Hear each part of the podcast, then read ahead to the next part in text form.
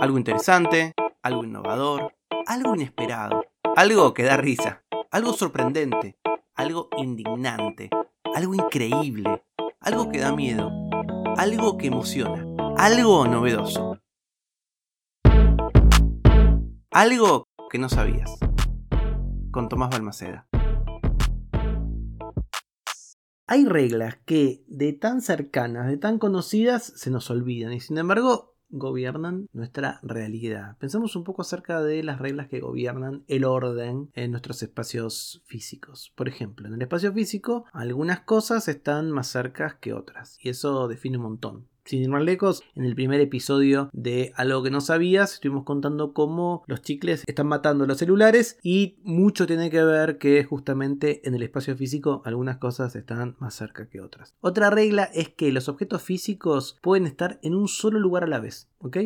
Y también tiene que ver mucho con el marketing de tiendas, ¿no? Averiguar dónde tienen que estar los productos en un supermercado, en una góndola, es central, porque es imposible tener todo lo que uno desea al alcance de la mano, hay que priorizar. Tercero, el espacio físico es compartido, por lo que tiene que haber un diseño que satisfaga a distintas personas. Por ejemplo, si alguien está en silla de ruedas, va a tener una experiencia acerca de las cosas en una góndola, volvamos a ese ejemplo, de manera muy diferente de si alguien está parado. Y si alguien es más bajito o es más alto, también cambia. Tenemos que encontrar entonces, por ejemplo, una organización para los carteles o una organización para ciertos productos. Es imposible que al tener que compartir esos espacios también haya eh, sitios que no sean para uno. Por ejemplo, vas a una casa de deportes y no te gusta tanto el básquet y casi todo lo que hay primero es básquet no te vas a sentir muy cómodo. Te vas a ir a una en donde los productos, qué sé yo, de fútbol o lo que te gusten, estén más cerca. Otra regla que rige el orden en los espacios físicos tiene que ver con que nuestras capacidades físicas humanas son limitadas. Así que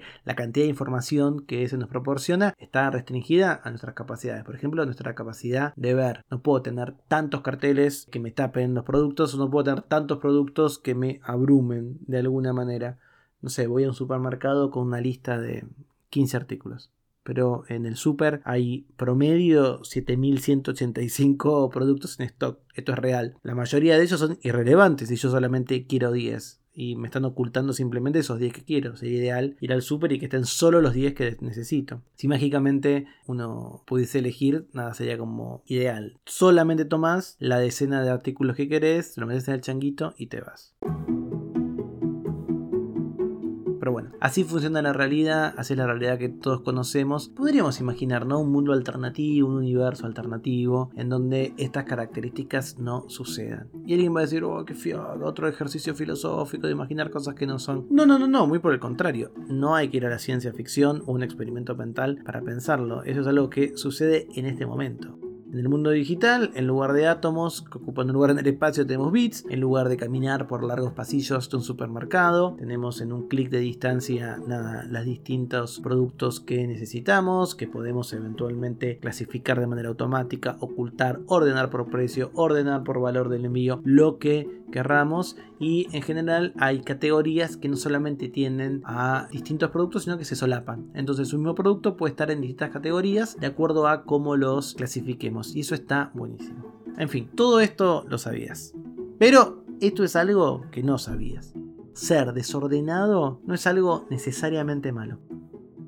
Estuve releyendo un libro que me compré hace muchos años y que me encantó, que se llama Everything is Miscellaneous, todo es miscelánea, el poder del el desorden digital, que escribió David Weinberger. Me cuesta un poco el apellido, creo que lo voy a decir David, pobre David. Bueno, David eh, escribió este libro que lo editó en 2007 y de alguna manera la premisa de la que parte David es que los seres humanos somos omnívoros de información. Todo el tiempo estamos consumiendo, recopilando, etiquetando, organizando datos. Pero a diferencia de otros momentos históricos en donde solo teníamos el ámbito físico, ahora tenemos el ámbito digital que está mezclando, destrozando los estándares tradicionales, ¿no? Eh, en el pasado todo tenía su lugar en el mundo físico, pero ahora no hay lugar, sino que hay múltiples categorías, múltiples estantes y las cosas no ocupan espacio, sino que están dando vueltas ahí convertidas en bits. Por eso él dice que de repente todo es misceláneo, qué sé yo.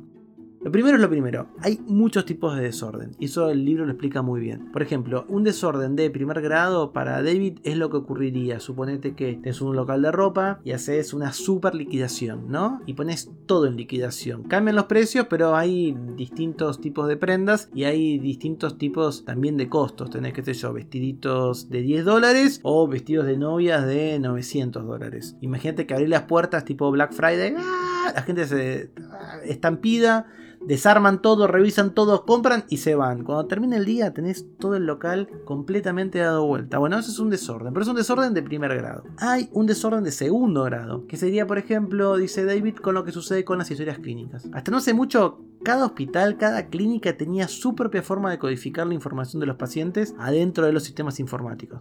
Por ejemplo, a los archivos a veces se llamaban nombre, guion bajo, apellido. Otros eran apellido, guion bajo, género, guion bajo, primera letra inicial del nombre. Eh, no, del nombre de pila. Otros era eh, DNI. Otros era el quit.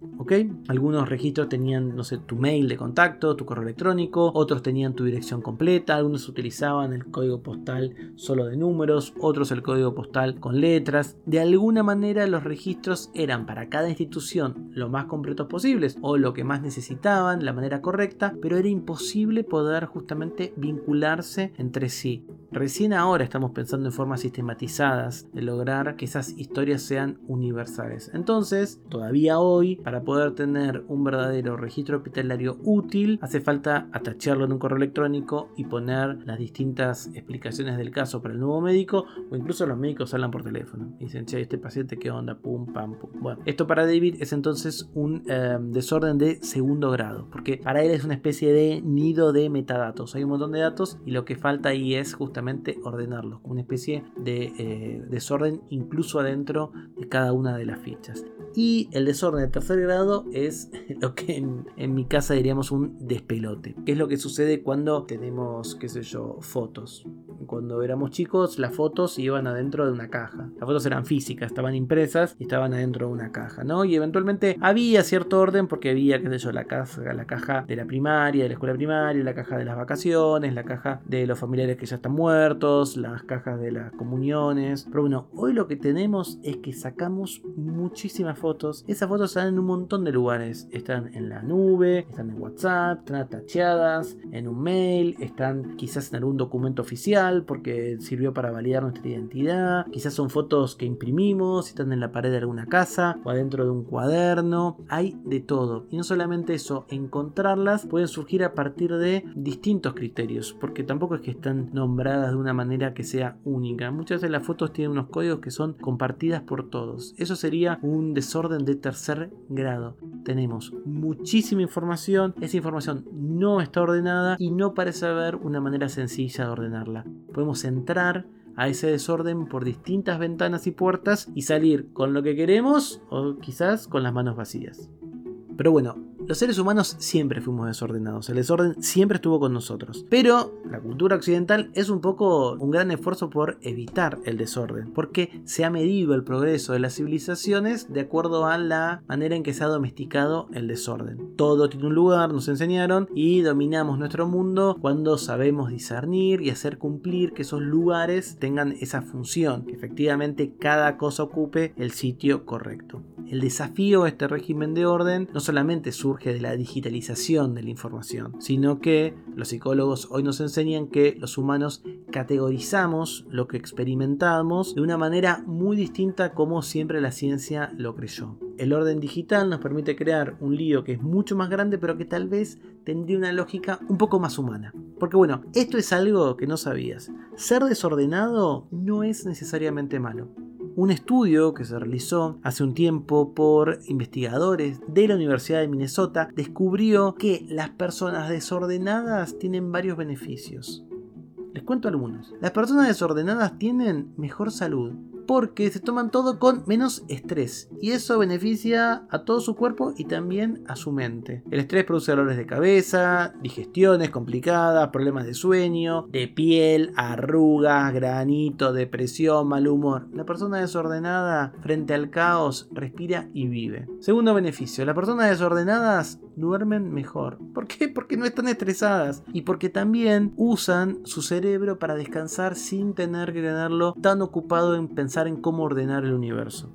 Tercero, las personas desordenadas son las que más imaginación tienen. Uno podría decir justamente lo contrario, que alguien desordenado es un vago, pero nada más lejos de la realidad. Este tipo de personas son más productivas porque tienen mentes más creativas y brillantes que funcionan para extraer ideas en sitios inesperados y suelen tener soluciones mucho más innovadoras. Las personas desordenadas se adaptan mejor a los cambios porque saben salirse de los límites establecidos, porque tienen la mente más abierta y son más espontáneas. Las personas desordenadas aprovechan más la vida porque no pierden tiempo valioso ordenando. Aunque, bueno, también pierden tiempo buscando las cosas. Vamos a decir la verdad. Finalmente, a las personas desordenadas les importa poco la apariencia. Abrís la puerta de la casa y hay un poco de despelote. Arriba de la cama hay libro, la biblioteca no tiene ningún tipo de criterio. Arriba de la cocina hay todavía cosas de la noche anterior. A mí me pone un poco nervioso porque soy ordenado. Pero es cierto que las personas desordenadas son más felices porque no les importa tanto el que dirán. En fin, nuestra búsqueda de conocimiento siempre va a estar atrapada entre la dialéctica de la simpleza y la complejidad, ¿no? Porque de alguna manera lo que nosotros ansiamos es que el mundo sea prolijo, sea ordenado para nuestros estándares. Cuando creíamos que finalmente el centro del universo era la Tierra y los planetas y el Sol giraban alrededor nuestro en círculos perfectos, ¡ah! ¡Qué alivio traía la mente! Pero eso no es verdad. Los cuerpos celestes dan vueltas siguiendo reglas, pero rara vez siguiendo alguna forma geométrica demasiado determinada. Y la verdad es que, por ejemplo, los mapas son todos divinos, pero incluso el mapa más perfecto no te muestra, no sé, la ubicación de cada desagüe. No, todo, cada, cada mapa tiene que sí o sí simplificar cosas. Los políticos, de alguna manera, van a seguir resumiendo las grandes ideas en frases simples, sencillas y bastante engañosas. Y las leyes rara vez se ocupan de lo particular, sino que hablan de lo general. Así que estamos encerrados, nuestra cultura, nuestro conocimiento está encerrado en esta dialéctica entre la simpleza y la complejidad. Somos criaturas muy difíciles, muy ricas, muy diferentes y a veces queremos poder ser comprendidas de manera muy sencilla y eso no siempre surge. Porque de alguna manera estamos en estos tiempos tan alocados en donde estamos creando y generando más información de la que podemos sentarnos a pensar, a digerir y organizar. En este mundo misceláneo cada idea se discute, cada idea es puesta a prueba y cada idea es refutada en Twitter, pero sin embargo no nos detenemos mucho tiempo en eso. Seguimos adelante. Este es el nuevo mundo y hay que aceptarlo. Así que eso es algo que no sabías. Ser desordenado no es algo necesariamente malo.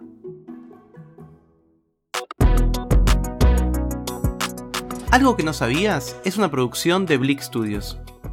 Idea y realización Tomás Balmaceda. Edición y tratamiento del sonido Andrea Kukier. Música original Vlad Gluschenko. Nos vemos mañana con algo que no sabías.